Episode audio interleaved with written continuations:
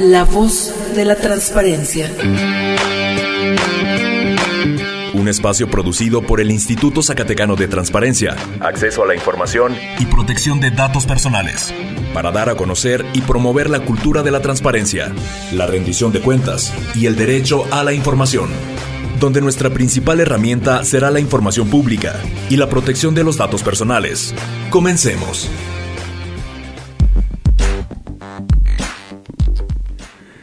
Muy buenas tardes, lunes 12 de junio, una emisión más de este su programa La Voz de la Transparencia, un proyecto del Instituto Zacatecano de Transparencia, Acceso a la Información y Protección de Datos Personales, de manera conjunta con el Sistema Zacatecano de Radio y Televisión. Su servidor Javier Berumen les da la más cordial bienvenida y también darle la voz a mi compañera de todos los lunes, Carla Mendoza. Muy buenas tardes, Javier. Buenas tardes a usted que nos escucha en este lunes 12 de junio. Le recordamos que nuestras redes sociales para estar en contacto tanto con este programa como con el Instituto Zacatecano de Transparencia, estamos en Twitter arroba isai-sac, en Facebook como Isai Zacatecas, en Instagram arroba isai-sac y también no se olvide de darle una vuelta a TikTok arroba Isai Zacatecas. En cada una de estas plataformas y estos canales usted puede encontrarnos puede pedir alguna asesoría, puede estar al pendiente de las recomendaciones y por supuesto de las actividades del instituto. Así es, y bueno, eh, si no se enteró, ahorita le decimos que el 9 de junio se celebra o se celebró el Día Internacional de los Archivos. Y para la emisión de hoy quisimos hablar de la importancia de los archivos. Sabemos que es eh, un ingrediente fundamental del acceso a la información pública y de la transparencia. Y para ello tenemos la honrosa presencia del director del Archivo General del Estado de Zacatecas, eh, Héctor Menchaca. Bienvenido, muchísimas gracias por aceptar la invitación. Javier, muchas gracias a ti y a Carla este, por haberme invitado el día de hoy a este programa La Voz de la Transparencia. Y ahora sí que aprovechando su presencia, el Día Internacional de los Archivos. Platicábamos un poco antes de entrar al aire. Los archivos cada vez eh, se va creando un poco más conciencia de la gran importancia que tienen. Eh, sí, eh, ahora que nombraron el Día Internacional de los Archivos, son ya 16 años de que los nombran este Día Internacional del Archivo, el 9 de junio del 2007 eh, en una asamblea celebrada por el Consejo Internacional de Archivos, que es un consejo que tiene más de 70 años de historia y que promovió pues conmemorar este día tan importante. ¿Por qué digo tan importante? Porque en México pues eh, la verdad es que mm, mucho tiempo no se le dio la importancia debida en el país al tema de archivos. Antes era eh, nombrado como memoria histórica, pero después se divide memoria histórica y archivo eh, de la nación y ahora nos rige una ley eh, general en todo el país desde hace cinco años y aquí se homologa desde hace tres años. Que, bien, bueno, me causa un poco de conflicto porque, bueno, el archivo es una, la base de la función pública. Eh, todo el tiempo trabajamos generando documentos, este, transfiriendo información, preservando información. Sin embargo, hasta hace cinco años tenemos una ley y menciona usted hasta hace 16 años el Día Internacional de los Archivos. Es decir, creo que no se le ha dado el valor que tiene en la vida de pública al archivo. Sí, efectivamente, pero también aquí solemos confundirnos mucho, Javier, en el tema del archivo histórico, al menos aquí en la entidad Zacatecas, la gente eh, o no nos hemos sabido explicar o no hemos dado la difusión, difusión este, debida al tema de archivos y, diferenciar pues qué es la ley de archivos y su implementación del sistema estatal de archivos y el archivo histórico que viene siendo eh, ya eh, lo último de este trajinar o de este caminar en el tema de archivos. Y bien, director, como parte de esta acción que pues nos ayuda su presencia el día de hoy en este programa a ampliar esa difusión que nos dice que es tan necesaria, em, para quienes nos escuchan, ¿cuál es la importancia de los archivos? Porque mucha gente lo escuchamos no solamente em, cuando se trata de la ley, sino ya en lo práctico, en las oficinas y pues muchas veces incluso nos damos cuenta que el archivo es como una parte que se deja relegada, se deja de lado, pero ¿cuál es la importancia de, los archivos? Bueno, en otros tiempos eh, el nombre de archivo era sinónimo de castigo o vete a la congeladora o sí, etcétera, etcétera, etcétera desde que ya nos rigen dos leyes, tanto la general como la estatal, pues son dos, tres primicias, que es la normatividad, la ley, la transparencia, y todo esto converge pues en, la, en el combate anticorrupción, ¿sí? Entonces a eso nos ayuda eh, a combatir la corrupción, que, que, debería, eh, no debería de existir pues, porque deberíamos de tener ética este, profesional y ética este, como servidor público, ¿no? Pero desgraciadamente eh, por años hemos padecido el tema de corrupción y por eso empiezan pues a surgir también las leyes. Que, ahorita que lo menciona, la importancia del archivo en el combate a la corrupción o en la rendición de cuentas, eh, un archivo puede ser la diferencia entre no tener una prueba para castigar a un culpable o viceversa para no demostrar tu inocencia en un acto de corrupción. Es decir, es parte también fundamental en este aspecto de rendir cuentas, de nuestro actuar diario, que normalmente, insisto, no, no se le da la importancia de guardar bien el material de los oficios que generamos, las licitaciones, etcétera. Ahí radica la importancia del archivo. Sí, efectivamente, como lo comentas, pues el tema de la fiscalía, imagínate que se les pierda un, un expediente de hace 20 años, ¿no? A lo mejor, es un decir, un ejemplo, este, pero que con ello conlleva pues tu libertad o tu encarcelamiento, ¿no? O tu proceso penal. Pero el otro está, por ejemplo, en, en, las instituciones de salud, pues ahí llevan un archivo este, de, de, tus diagnósticos, de tu proceder desde que te ingresan al Instituto Mexicano del Seguro Social, ¿no? O, o la otra que hablábamos hace un momento, eh, el ejemplo de cuando se eh, quemó el palacio, aquí de gobierno, ahora Palacio de Gobierno, o la presidencia municipal de Fresnillo, que cuando yo estuve en, en, el eh, alcaldía de Fresnillo trabajando, pues mucha gente adulta no tenía una identificación oficial porque en aquella aquella vez que se quemó la presidencia municipal, pues se quemaron las actas de nacimiento y todo rastro de muchas personas. Entonces no podían tramitar eh, algún recurso, no podrían tramitar un apoyo federal, es más, ni su credencial de votar, o sea, no existía la gente, ¿no? Entonces, esa es la importancia, pues, también de los archivos. Y es una parte que precisamente, eh, como parte de las funciones del Archivo General del Estado, por ahí hemos estado viendo que se, se busca capacitar precisamente en las los requerimientos mínimos que debe tener un archivo, porque resguardar los documentos, resguardar, ahora sí que el actuar de las instituciones pues requiere de sus cuidados y pues ahora sí que es un mundo ¿no? de, de recomendaciones, de especificaciones técnicas y demás. Sí, este, nos hemos dado pues a la tarea en, en la Dirección General de Archivos de Zacatecas, existe un gran equipo este, de compañeros que se han estado capacitando cada vez más eh, conjuntamente con las mismas personas que van y capacitan, porque aquí nadie es experto por el corto tiempo que lleva en desarrollo la ley general y la ley estatal. Pero eh, la Dirección General ofrece la capacitación gratuita a todos eh, a estos organismos o sujetos obligados que en Zacatecas tenemos alrededor de 240 sujetos obligados. ¿Y qué son los sujetos obligados? Pues, por ejemplo, eh, en gobierno del Estado, todas las direcciones, todas las secretarías, todos los ayuntamientos del Estado, eh, partidos políticos, fideicomisos, instituciones como el ISAI también. Y bueno, son 237 sujetos obligados que tenemos en Zacatecas. De esos 237, solamente al día de hoy, desde mi llegada a la dirección, que es ya casi el año, eh, solamente nos han solicitado alrededor de 80 sujetos obligados esta capacitación a la inmersión pues de la implementación del sistema estatal de archivos y, y, bueno es una lástima porque tenemos la capacidad y tenemos un excelente equipo de dirección para poder desarrollar estas capacitaciones. Y antes de seguir, ¿por qué no aprovechamos? Eh, si hay algún eh, eh, servidor público que nos está escuchando, ¿dónde debe o dónde puede agendar esta capacitación?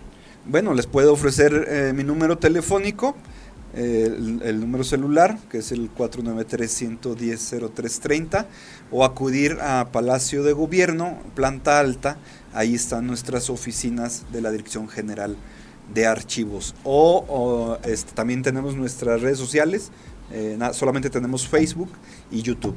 Entonces ahí pueden eh, localizarnos.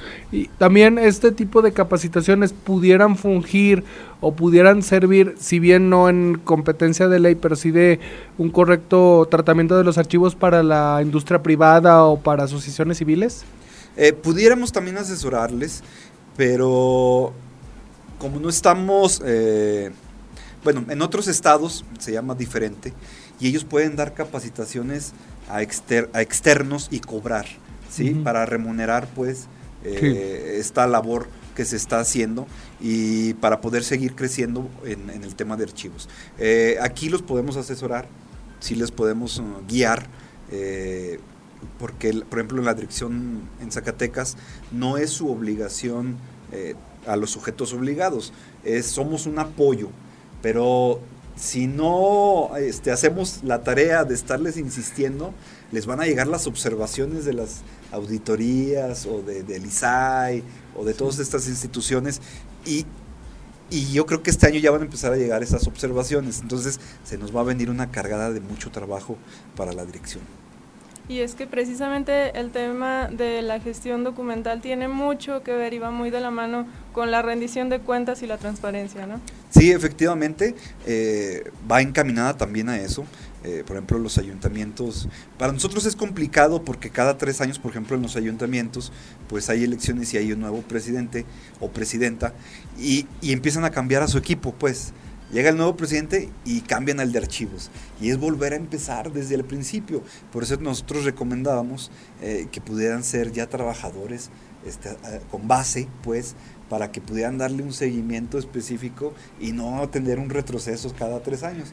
Y, voy a esto, en la rendición de cuentas para las entregas-recepciones, eh, lo mejor es que lleven eh, a cabalidad estas reglas y estas herramientas para que no vayan a tener problemas el último día que vayan a entregar. Sí, y es que, por ejemplo, para las unidades de transparencia, que es el mismo caso, eh, y, bueno, hago un paréntesis, muchos hablan de que incluso la ley de archivos debió salir antes que incluso que la ley de transparencia, es decir, porque los archivos son la base de la información que se va a entregar a través de estas solicitudes.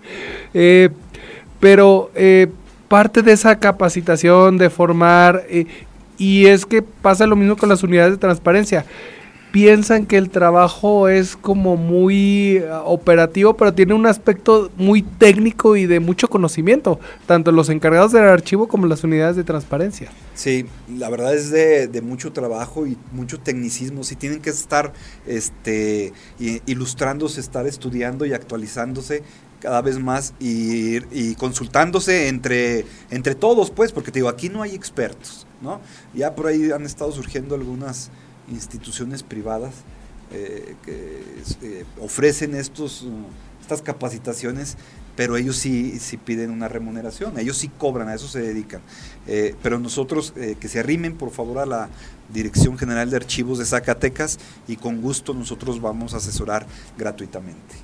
¿Cuáles son otros servicios, director, que se pueden ofrecer o que se pueden encontrar en esta institución? Porque eh, los ciudadanos que nos escuchan seguramente tendrán algunos eh, una noción del Archivo General del Estado, pero otros yo creo que sí se preguntan qué más podemos encontrar como parte de los servicios, de las funciones que, que realizan. Bueno, se divide este, en dos direcciones al interior de esta dirección general que es la dirección de la implementación del sistema estatal de archivos, que es de todo esto de lo que estuvimos platicando, pero también está la otra parte, la parte más eh, armónica o más bonita, más relax, que es el archivo histórico, que lo tenemos aquí a espaldas de, Radio Zacatecas, en planta baja del, del CISAR. Y bueno, ahí tenemos eh, visita diaria eh, de investigadores, tanto nacionales, eh, locales, nacionales e internacionales. Eh, eh, estuvimos, por ejemplo, tuvimos un convenio con la Universidad Nacional Autónoma de México para el tema del artista fresnillense Manuel M. Ponce, en el que se han difundido algunas escrituras y documentos importantísimos, como lo es, por ejemplo, las mañanitas. muchos investigadores discutían y peleaban o diferían de que no eran y de que sí eran de Manuel M. Ponce. Y aquí tenemos un documento que acabamos de, o el archivo histórico con su directora Alejandra acaba de, descubrir hace pocos meses, en donde efectivamente las mañanitas son de Manuel M. Ponce. Entonces son temas muy interesantes. Tenemos eh, este, el, documento más antiguo, anteriormente era el llamado La joya de la corona, que era la primera acta de cabildo de la capital zacatecana, pero también hace algunos meses, unos 3, 4 meses, acaban de descubrir otros dos, tres documentos importantísimos de, virreyes, ¿no?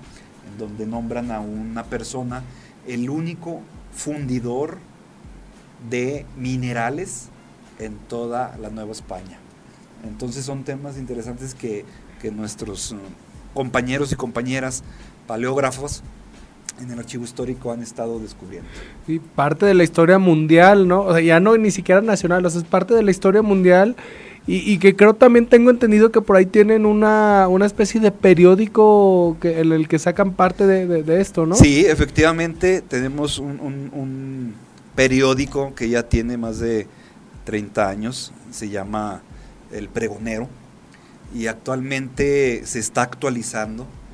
Eh, se perdió se perdió cuando llegó la tecnología, cuando llegó la computadora y todo esto, porque eh, eh, descubriendo o leyendo se imprimían anteriormente 6.000 ejemplares. Y te, puedo decir que el año pasado imprimimos solamente 150 ejemplares. En esta ocasión, ya por indicaciones del gobernador licenciado David Monreal, que está muy interesando, muy interesado en, en la difusión del archivo histórico, eh, ya vamos a imprimir eh, más ejemplares para tener una distribución equitativa en, la, ciudadanía pues zacatecana.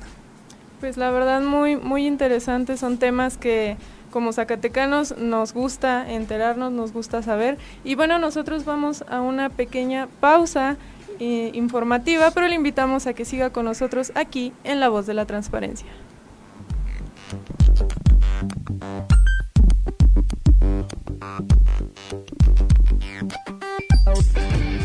En un momento regresamos a la voz de la transparencia.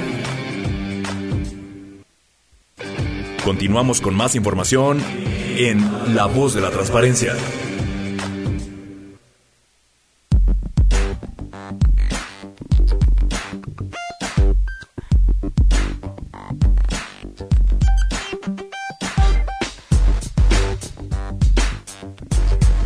Regresamos con más aquí a La Voz de la Transparencia y mire, la verdad es que la plática está, pero si bien interesante, nada más que estábamos en pausa y estábamos platicando con el director del Archivo General del Estado de Zacatecas, Héctor Menchaca, y nos platicaba la función eh, que tienen estos eh, paleógrafos, que son cinco, si mal no recuerdo, para redescubrir, transcribir la historia de Zacatecas que está en el archivo histórico. Sí, efectivamente, a ver este, es una tarea este, muy importante porque hay que trasladarse a aquel entorno, a aquel tiempo, a aquel eh, día histórico, porque efectivamente los tecnicismos y la forma de hablar o de, escribir no son los mismos de ahora y pues nuestros paleógrafos están haciendo un excelente trabajo desde siempre, ¿no? Hay personas que tienen ahí 15, 20 años en el archivo y que son muy valiosos para la dirección de General de Archivos de Zacatecas.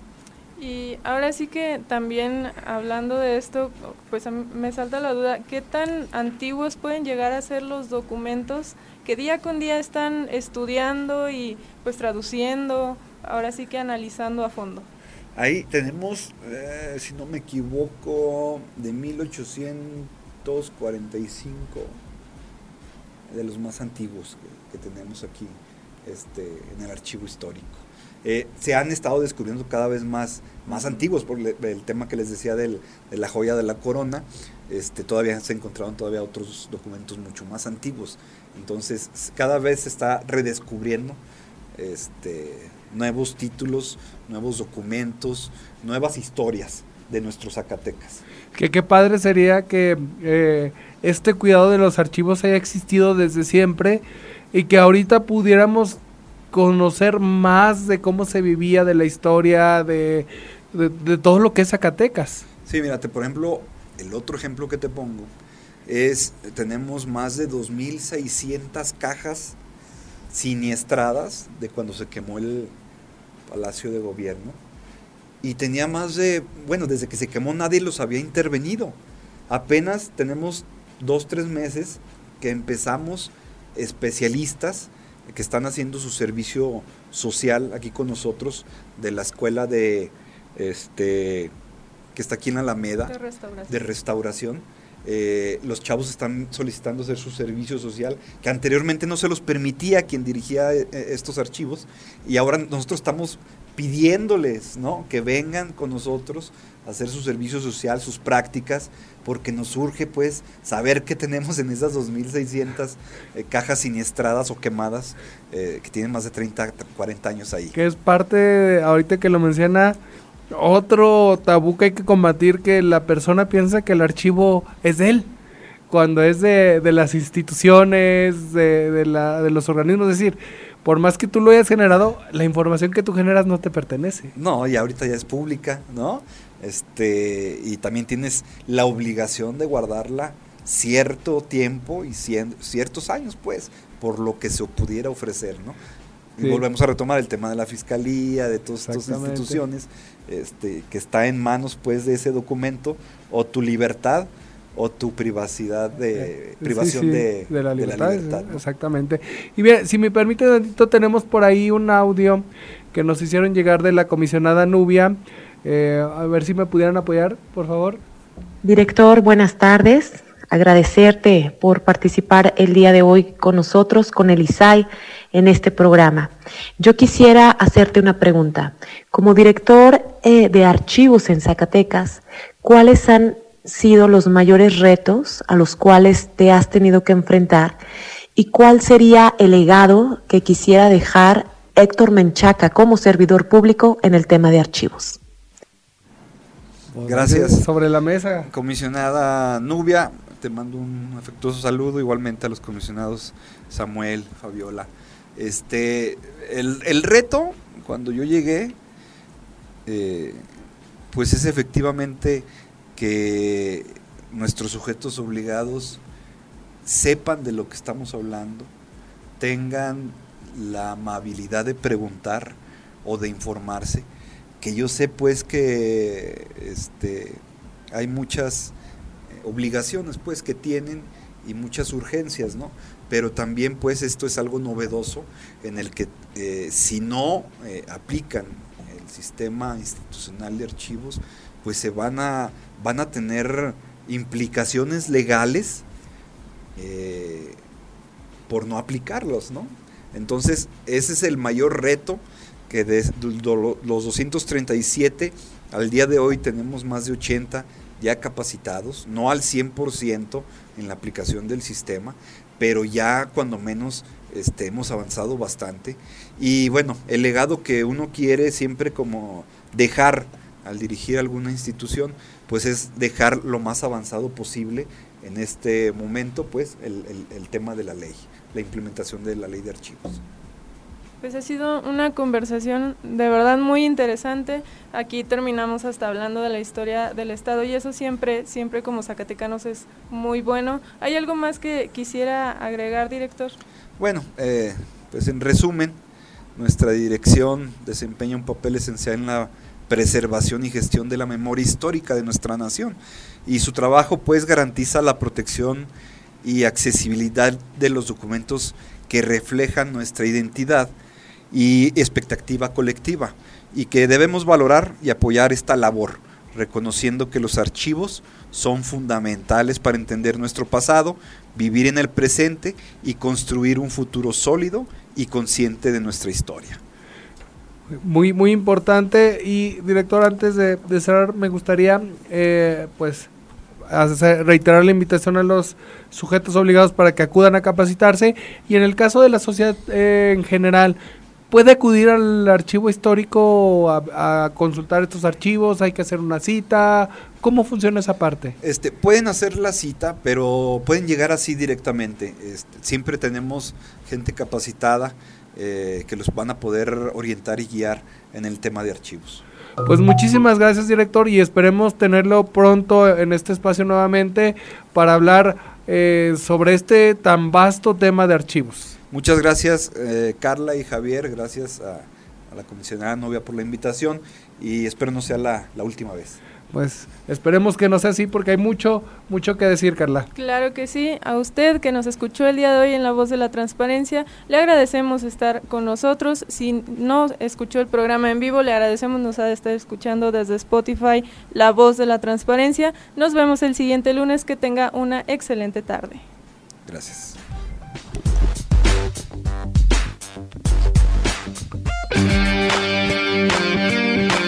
La voz de la transparencia termina su emisión de hoy. Recuerda hacer valer tu derecho a la información. Nosotros te asesoramos. Sigue nuestras actividades en Facebook, Twitter y por supuesto la próxima semana en otra emisión de La voz de la transparencia.